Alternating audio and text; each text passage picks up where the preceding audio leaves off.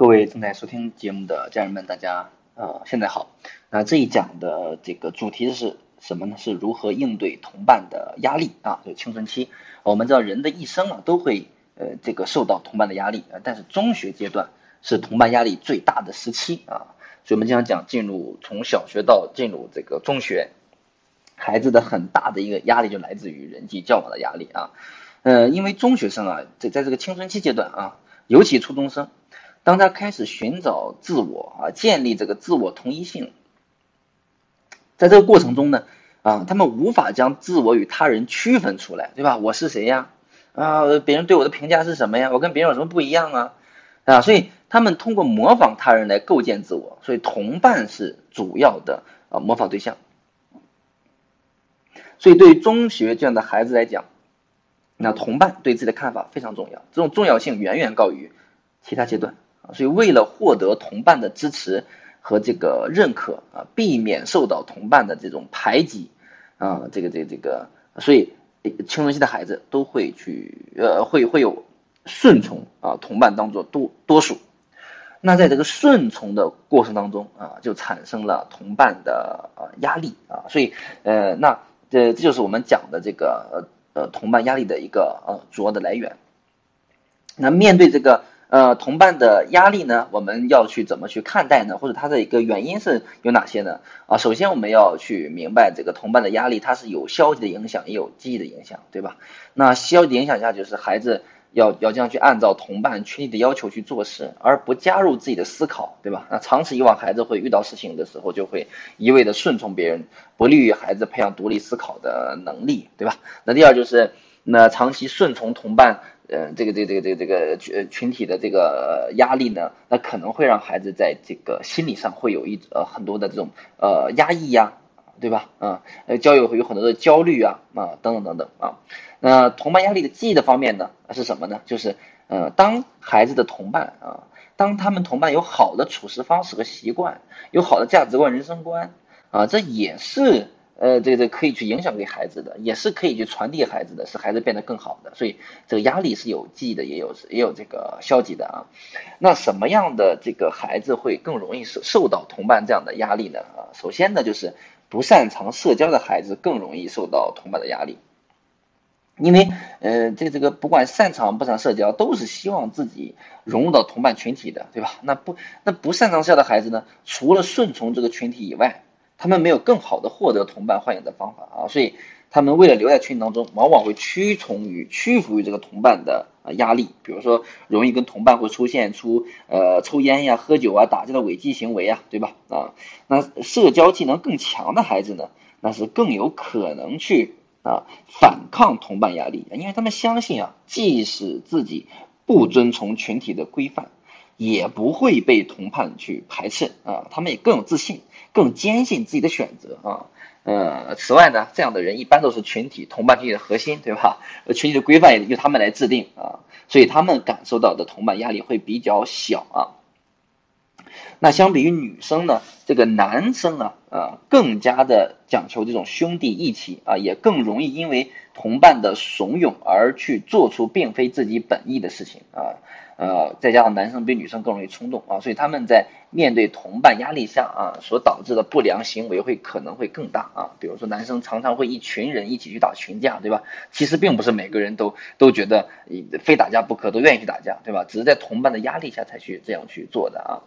那第二就是这个控制性过高的父母呢，孩子呢，呃，是更容易去顺从同伴的压力啊。就是孩子在生活当中，在家庭里面所受的控制越多，孩子更容易去顺从。同伴啊，这个压力啊，所以在呃这个这个这个有的家长教养孩子的过程当中呢，对孩子控制过多啊，这其实是在训练他们的孩子顺从同伴的压力啊。虽然父母会告诉孩子什么是对的，什么是错的啊，什么应该做的，什么是不应该做的啊，但是。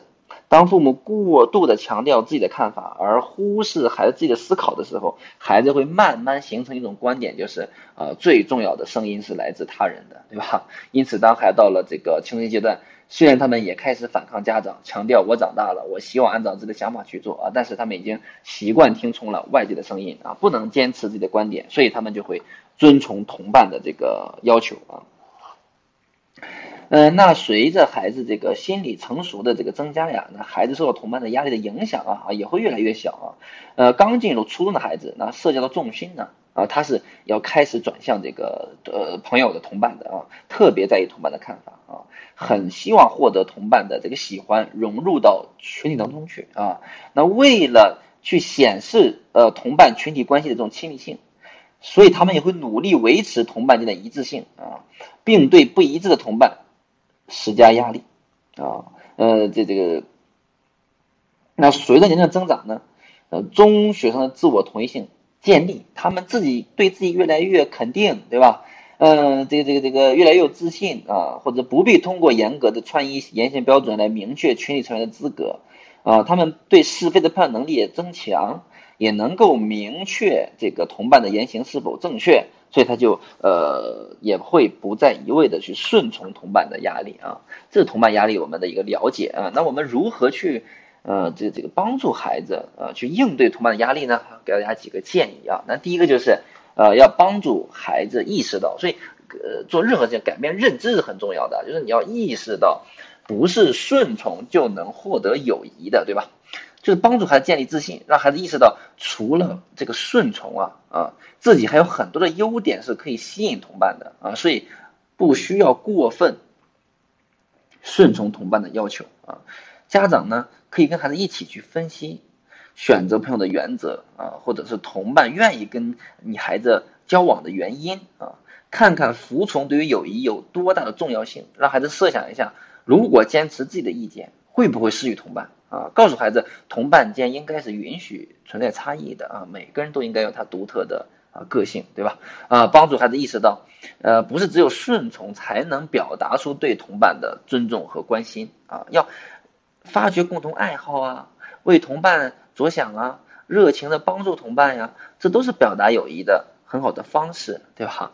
呃，还要告诉孩子，有时候盲目的这个顺从呢，服从呢，会造成什么？会造成。啊，这个严严重的一些行为，甚至是违法犯罪的行为啊！如果没有及时的制止同伴，那那那不仅会伤害到自己，可能还会伤害到同伴，也会失去友谊，对吧？呃，那那那父母可以去找一些那个那个少年团伙犯罪的案例，对吧？跟孩子去讨论，让孩子去明白啊。那第二个建议是什么呢？就是允许孩子有自己的看法啊，鼓励孩子参与决策啊，就是我们要培养一个低顺从性的孩子。所以只有到这个时候，我们就明白了，我们父母说要要要要让孩子经常听自己话，到底是好还是不好的，对吧？生活当中对孩子控制过多啊，然后呢，让孩子一味的听自己，那无形中增加了孩子顺从同伴压力的可能性，对吧？所以父母有必要思考一下自己对孩子是否控制过多呢？啊？所以当孩子做错事的时候，你千万不要这个马后炮说，你看看你要不听我，你不听我的，如果你听我的话，还会发生这样的事情吗？是吧？啊，不要说这这样的话，重要的是去引导啊，他们怎样在错误中学习，而不是打击他们做决定的勇气，对吧？不要怕孩子犯错，只要不是危险的事情，就跌倒一下，犯个错啊，我也没什么，没什么吧，对不对？孩子是在错误当中。去渐渐的习惯啊，听从来自他们的大脑内心的声音，他们经历的经验，而不是外界的声音，对吧？在家里鼓励孩子表达自己的想法呀，给孩子参与做决策的机会呀，啊，对吧？在家里面，嗯，这家庭时间要去哪里旅游啊？呃，这这这个怎么去呀？啊，让孩子多去表达，是吧？嗯，第三个建议就是让孩子要去建立这个做人的底线和做事的边界啊，这个是很重要的。呃，我们要让孩子知道，作为人应该有一个基本的做人的原则，对吧？人为什么区别于动物啊？人为什么区别于呃其他的物种，对吧？一定是有个底线的。呃，那做事一定要有边界，越界的事情是不能做的。所以我们一定给孩子声明，甚至在这方面一定要很很很坚决的告诉孩子，是不能是可你可以不带情绪，但一定是要不能妥协的。呃，告诉孩子，不管有任何的压力啊，或者同伴的压力有多大，突破底线和边界的事情坚决不能做啊，在必要的时候必须坚持原则，即使失去友谊，对吧？也不能妥协。比如说啊，不是自己的钱不能要啊，作弊呀、赌博呀，呃，这个这个什么吸毒啊啊，这这个偷盗啊，对吧？啊，等等啊，就是不伤害自己、不伤害他人、不破坏环境啊，这样的事情是坚决不能做啊。那第四个建议就是什么呢？就帮助孩子要掌握一定的这个拒绝的技巧，是吧？哦，我们上一讲讲了这个一定要去拒绝，拒绝也是交朋友的同伴交往的一种方式啊。那在应对同伴压力的时候呢，那拒绝就变得更加的重要了啊。所以拒绝呢，是它是指就你能不能有效的去说不，而不是直接说哎，直接就是说说不啊哈。嗯，那比如说啊，有什么技巧呢？比如第一，表达拒绝的语气要怎么样？要坚定。对吧？呃，甚至可以加上一些适当的肢体语言，就你要足够的坚定啊，你不是你不能说犹豫豫的，骂突然说，哎，我不想做呀，呃，这个这个这个这这个不是不对呀，就告诉，哎，这个事情我真的我绝对不会去做，对吧？要语气坚定。第二，就要给出说不的理由，就你要让同伴知道，孩子的拒绝啊是有理由的，不是说那个我是不是。看你不顺眼呀，我是不愿意去跟你跟你去做这样的事情啊，是有理由的啊，不是不是随便就可以被说服的，对吧？呃，这个恰当理由也会减少同伴因为被拒绝而产生的这种愤怒啊，甚至是报复啊、冲突啊，对吧？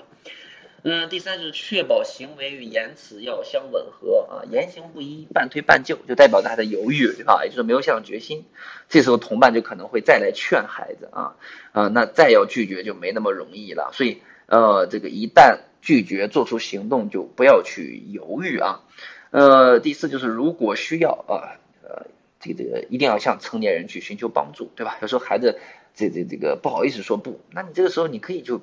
把成年人搬出来，比如说，哎，我妈妈说这样不行，哎，我爸爸说这样真的不行，啊，或者是呃，这找成年人来代为拒绝，对吧？请请这个爸爸妈妈把自己带回家呀，啊，或者是请请老师协助啊，啊，都是可以的，对吧？那拒绝的一些技巧。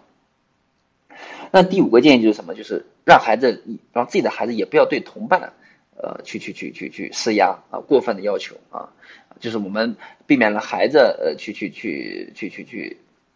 对对对，这个遭受施压的这个这这个这个的呃负面影响，那我们自己要培养自己的孩子，不要去给同伴去施压，对吧？呃，一定要让孩子意识到，呃，每个人都有自己的差异性啊，允许同伴跟自己的想法呢有所不同啊，做事是可以存在差异的，对吧？比如说，家长可以跟孩子一起分析啊，孩子跟同伴成为朋友的原因是什么呀？让孩子在发现他们之间重要的相同点的同时，也能意识到他们的不同点。对吧？鼓励孩子将心比心，体谅同伴受到的压力的感受啊，尽量减少给同伴施加压力。比如说，呃，这个孩子跟同伴去提一些建议的时候，提些要求的时候，态度要委婉呀，啊，不要说这个必须应该呀，对吧？呃，给给给同伴选择的权利呀，对吧？呃，建议孩子尽量私下向同伴提要求啊，啊，这样可以减少同伴的尴尬啊，减少公开场合带来的。同伴的压力啊，那第六个建议什么？就是，嗯，我们还是要去增强孩子交友的自信啊，培养孩子这个兴趣爱好，对吧？呃，某个兴趣爱好方面有有突出的这个优势，对吧？呃，让孩子有呃充足的交友自信啊，我我可以拒绝你啊，我拒绝你，我还可以去呃交到更多的朋友，对吧？啊，所以这个是很很重要的啊，嗯，好，那。呃，这个主题如何应对通膨压力呢？就分享到这里啊。如果大家呃这个感兴趣，也可以去登录我们的微信公众号“幸运之声”我们的线上平台去学习更多的内容。好，那谢谢大家，我们下一讲再见。